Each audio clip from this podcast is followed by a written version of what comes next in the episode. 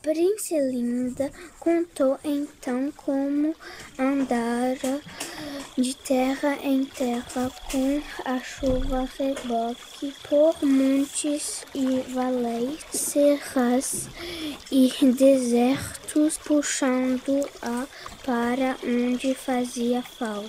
Em vez de maldição, foi um dom que a fada me concedeu, afinal, ao fazer-me princesa da chuva.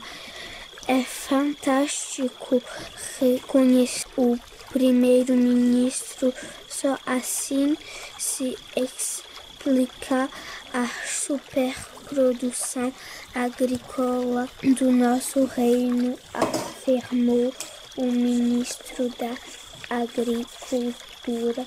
Vão se apagar os incêndios num instante, exclamou o, o comandante dos bombeiros, enfregando as mãos. Podemos emprestá-la aos nossos aliados em caso de seca, acrescentou o ministro do Comércio Externo, pois eu proponho, disse por fim o escultor Dias Filete, um, uma estátua representando a princesa e a um ama que não lhe pôs a fralda.